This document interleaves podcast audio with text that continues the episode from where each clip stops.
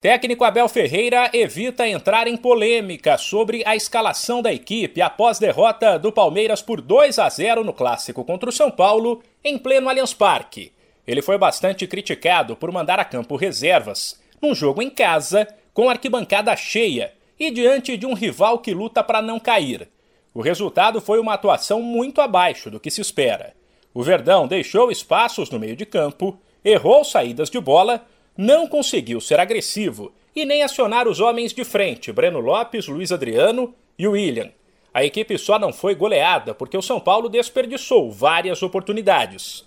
Abel Ferreira explicou em poucas palavras que há um planejamento para a final da Libertadores e que ele será cumprido. Tem que acreditar naquilo que, que estamos a fazer.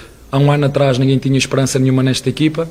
Ganhamos dois grandes títulos, 21 anos depois uma Libertadores e a Copa, quando ninguém dava nada por estes jogadores.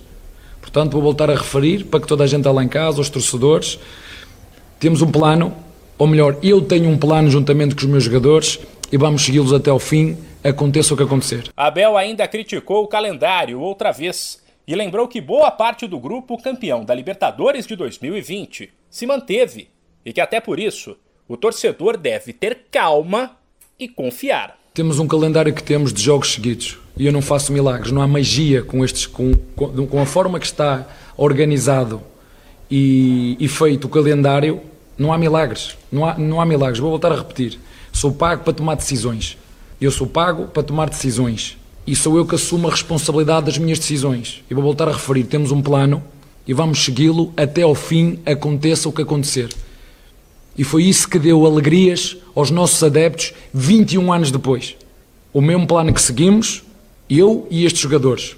Eu e estes jogadores. Vocês uh, viram, este grupo continua junto mesmo. Temos um plano e vamos segui-lo até o fim. 13 pontos atrás do líder Atlético Mineiro, portanto fora da briga pelo título do Brasileirão.